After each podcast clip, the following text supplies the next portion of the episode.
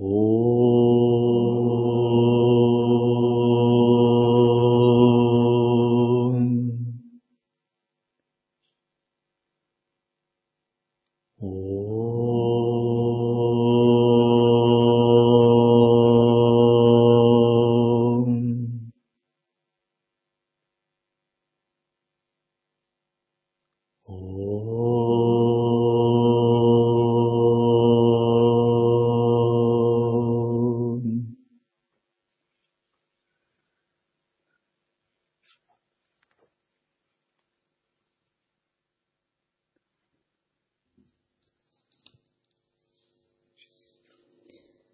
Бхарата, Джада.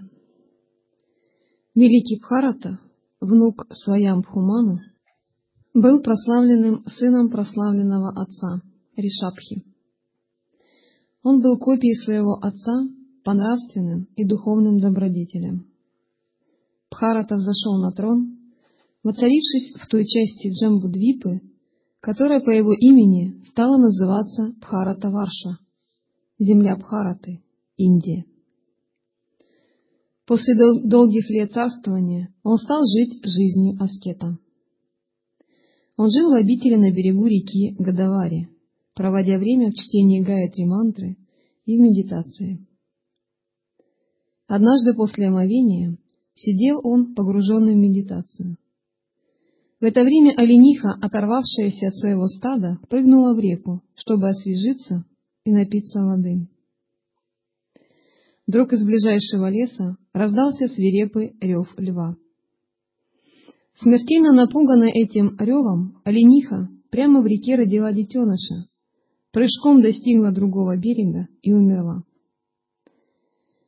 Потрясенный этой сценой, царь-отшельник исполнился жалостью к крошечному животному, с трудом державшемуся на поверхности воды. Он подобрал его и принес в обитель. Он стал кормить его, ухаживать за ним, что с течением времени привело его к духовному упадку. В конце концов, Бхарата окончательно забросил свои аскетические бдения, посвященные Богу, заменив их беспрестанным беспокойством за жизнь и безопасность олененка. Через некоторое время Бхарата заболел. Умирая, он видел, что олень, уже выросший, плакал у его постели как сын. Царь умер с мыслью о любимом животном. Следствием этого стало то, что он родился заново в теле оленя. Но он помнил события своей предыдущей жизни. Полное раскаяние из-за того, что отклонился от пути непривязанности, он держался в стороне от своих родичей, оленей. И, будучи еще совсем молодым, он вошел в реку Гадавари и принял смерть. В следующей жизни он родился в благочестивой семье Брахмана. Все еще помня несчастливый опыт двух прошлых жизней, он всячески сторонился людей и притворялся немым и слабоумным. Однако отец любил его и относился к нему как к нормальному ребенку, и даже провел его через обряд посвящения священным шнуром Брахмана. Внезапно родители заболели и умерли. Сводные братья запугивали его и заставляли делать самую тяжелую работу. Но Бхарату нисколько не обижало дурное обращение братьев и других людей. Он оставался настолько безучастным к этому, что его прозвали Джада Бхаратой, бесчувственным Бхаратой. Однажды в лесу его схватил главарь разбойников и притащил храм богини Кали для принесения в жертву. Когда все было готово для жертвоприношения, разбойник, распевая заклинание, выхватил свой меч и готов был отсечь голову Бхарати. Но внезапно появилась сама богиня, выбила меч из руки разбойника и отрубила ему голову. Но даже и тогда Бхарата остался безучастным. На другой день царь Синдху, Рахугана, направлялся в Паланкине в обитель мудреца Капивы. Носильщики Паланкина устали, и царь приказал слугам найти помощников. Их привлек Бхарата, сильный и крепкий на вид. ему велели стать одним из носильщиков. Однако Бхарата двигался медленно, оступался, шел неверным шагом. Несмотря на понукание, он продолжал нести паланкин, качаясь из стороны в сторону. Царь, рассерженный сильной тряской, принялся сердито упрекать Бхарату. «Хоть ты живой, а все равно, что мертвый. На вид ты упитанный и сильный. Значит, намеренно делаешь это. Я тебя за это накажу». Бхарата нашел уместным открыть рот и ответил. «О доблестный царь! Как это я, бестелесный дух, могу устать от какой-либо ноши? Ты назвал меня упитанным, но знай, что худоба, тучность, голод, жажда, страх, злоба и привязанность имеют отношение лишь к тем, кто отождествляет себя с этим телом, но вовсе не ко мне, чистому я. Ты сказал, что я все равно, что мертвый труп, но знай, что все мы мертвецы. Только сила божества заставляет нас двигаться. Царь немедленно спустился с паланкина и, отбросив напыщенность и высокомерие, простерся на земле перед Пхаратой. «Я благодарю тебя за то, что открыл мне глаза», — сказал он. Вот некоторые наставления святого мудреца Пхараты. Контролируйте свои чувства, только это предохранит вас от привязанности к физическому плану. Не придавайте значения материальным удобствам и благам. Вам следует ослабить стремление к мирским вещам и мечтать о близости к Богу. Вы не сможете избежать последствий своих действий, несмотря на все духовные практики. Каково ваше сердце, таков и опыт. Каждый должен сам ковать свою судьбу.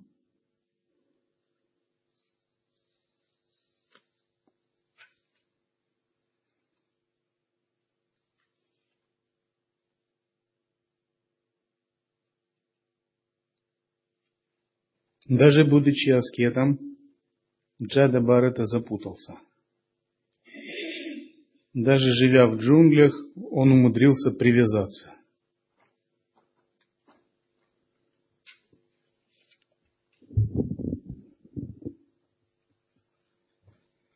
Мы должны жить так, чтобы не запутываться, не привязываться. Выполняя свои обязанности, занимаясь служением, занимаясь практикой. Нам надо одной ногой быть в этом мире, а другой ногой стараться быть в атмане, в трансцендентном. Для этого нужна большая бдительность. Нужен постоянный самоконтроль. Постоянный самоконтроль – это аскеза, тапасия. Вы не должны позволять себе увлекаться ни эмоциями, ни привязанностями, ни различными умственными планами. Потому что когда вы себе позволите это делать,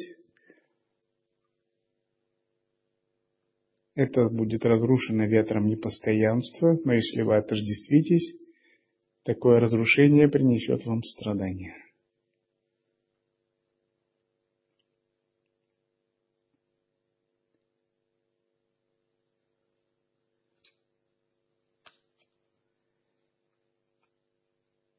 Памятование о непостоянстве. Непрерывная бдительность, постоянное памятование о Боге делают садху непривязанным. Непривязанность ведет к вайрагье, а вайрагья дает устремление практиковать. Практиковать, делать севу снова практиковать, снова делать севу не разбрасывая свой ум на лишние посторонние вещи. Тот, чья жизнь проходит в непрестанной практике без разбросанности, со временем получает плоды реализации. Но когда наш ум запутывается во всем этом, мы делаем неверные шаги, неверные, неверные выборы, И нам кажется, будто времени на практику нет.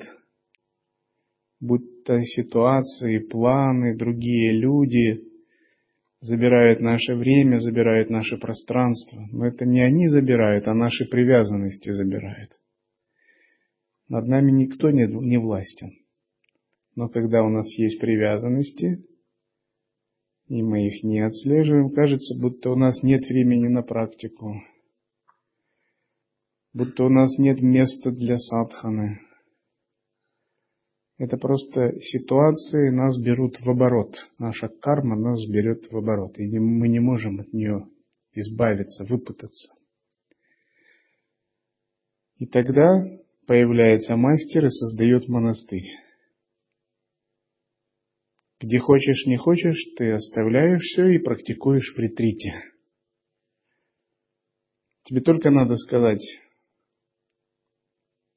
получить благословение. Даже если карма тебя взяла на, в оборот, то получив благословение, ты можешь быть в ретрите, практиковать, выходя из всех ситуаций и набираться духовной силы. А санга позаботится о тебе. В этом смысл третьей драгоценности – санги. Потом, когда ты наберешься духовной силы, ты уже можешь выйти из ретрита, заботиться о других, но уже ни ситуации, ни другие люди не возьмут в плен твое сознание, потому что ты станешь опытным садху.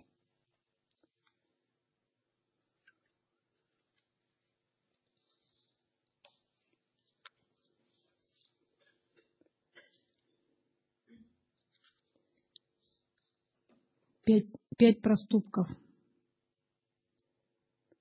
Вьясан Паяна был лучшим учеником мудреца Вьясы. Окончив учение, он покинул учителя и основал собственную гуру-кулу, школу Ашрам. Древняя гуру-кулу совсем не похожа на современные школы и интернаты. Дом Гуру был своего рода общежитием, крышей для классных комнат служили густые кроны деревьев, а ученики вели себя как члены одной семьи. Они помогали гуру и его жене во всех домашних делах. Они радовались любой пище, которую им давали, и принимали ее как просад. Гуру были бескорыстны, чистосердечны и исполнены любви к своим ученикам. Они были заботливы и внимательны, но вместе с тем строго требовали от учеников соблюдения дисциплины и порядка.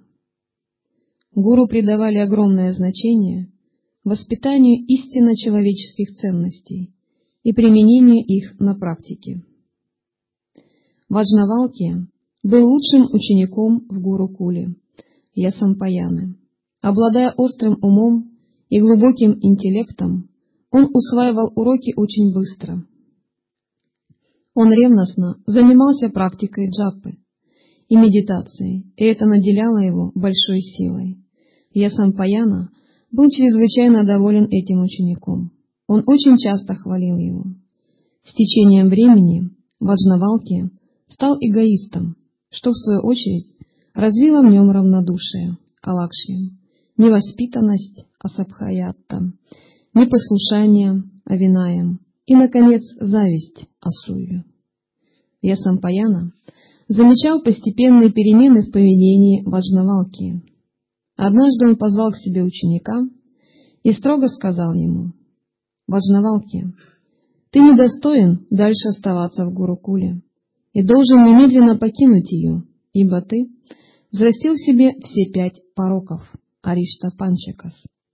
Но прежде чем уйти, ты должен вернуть все, чему научился у меня. Важновалки осознал свои заблуждения и послушно исторгнул из себя все знания, полученные от своего гуру. Птицы, тайтири, склевали его рвоту и стали напевать Упанишаду. С тех пор эта Упанишада зовется Тайтирия. Ваджнавалки искренне раскаивался в своих грехах и искупал их тем, что отдался Сурья Упасане, поклонению солнцу. Довольный его суровым аскетизмом, Бог Солнца явился перед ним в образе ваджи, лошади, и сказал, «Дитя мое, предать гуру или Бога — великий грех. Но что было, то было. Впредь будь осторожен. Я снова научу тебя ведам». Урок, который следует извлечь из этой истории, заключается в том, что ученик должен всячески ограждать себя от этих пяти пороков — равнодушия, невоспитанности, самости, эгоизма, непослушания и зависти.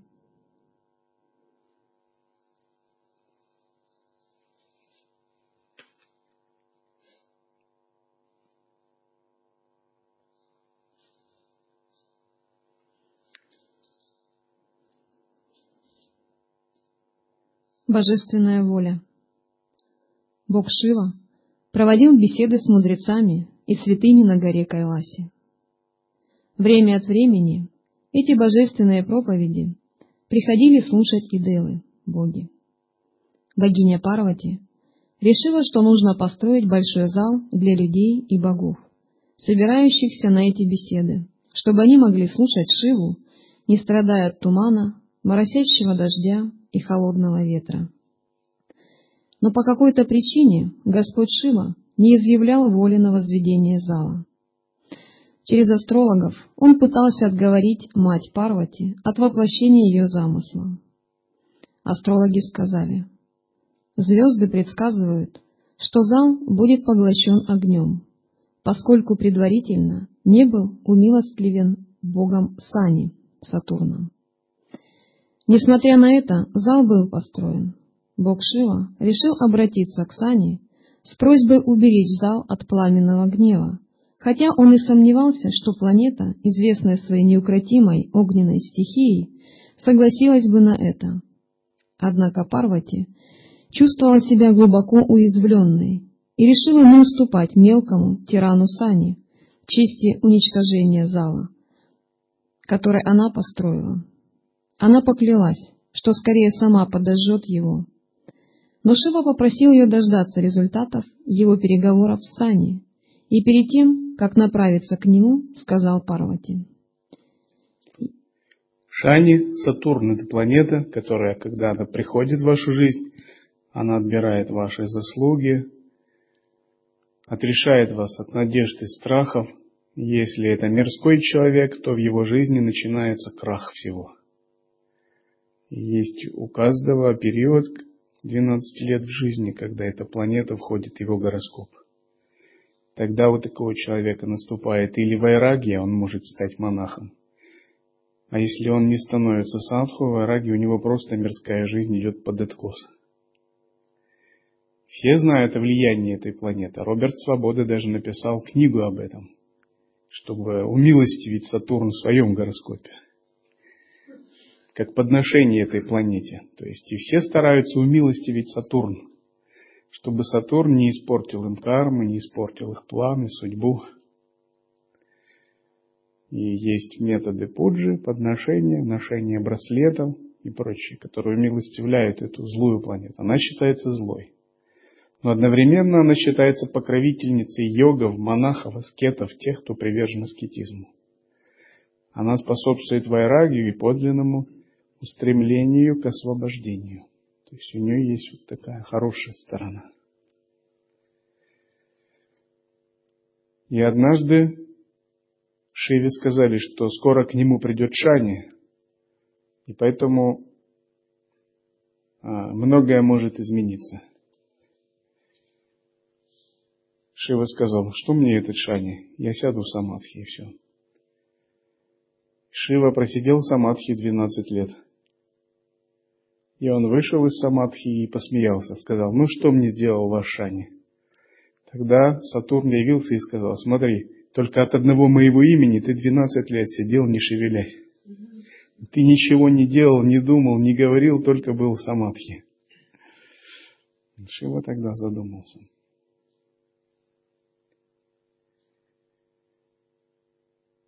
Если Сатурн приходит в гороскоп привязанного человека, для него означает крушение планов и надежд.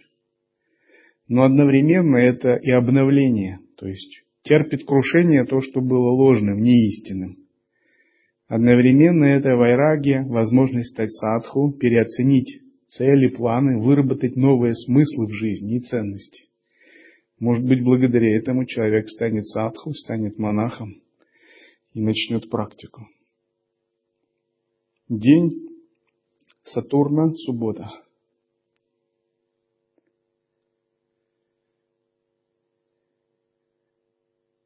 День Юпитера, Брихаспати, наставника богов, четверг.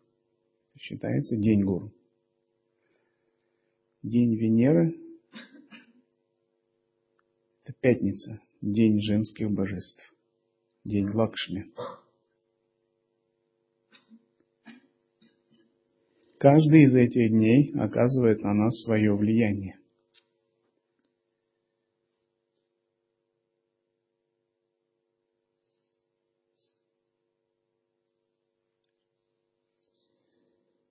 Если он согласится не сжигать зал, я вернусь и принесу тебе добрые вести. Если же он будет упорствовать в своем гневе, я подниму руку и потрясу своим барабаном.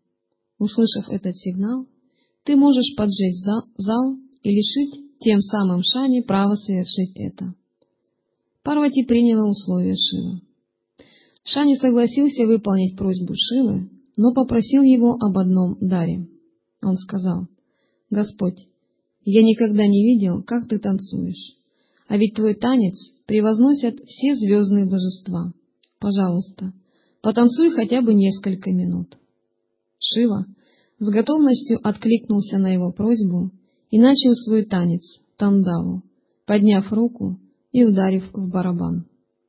Мать Парвати с горящим факелом в руке была уже наготове. В ожидании сигнала она подожгла зал, и от него осталась лишь груда пепла. Все происходит по воле Шивы. Ничто не может воспрепятствовать божественной воле, санкальпе, она неизбежно исполнится.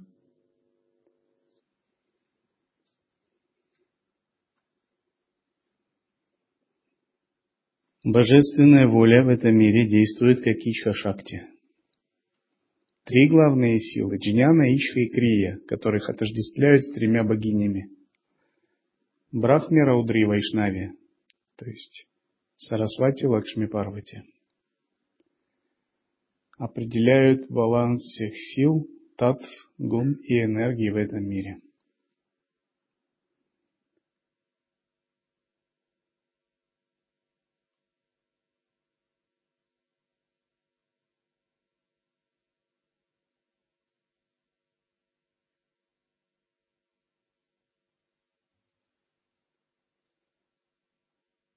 Oh.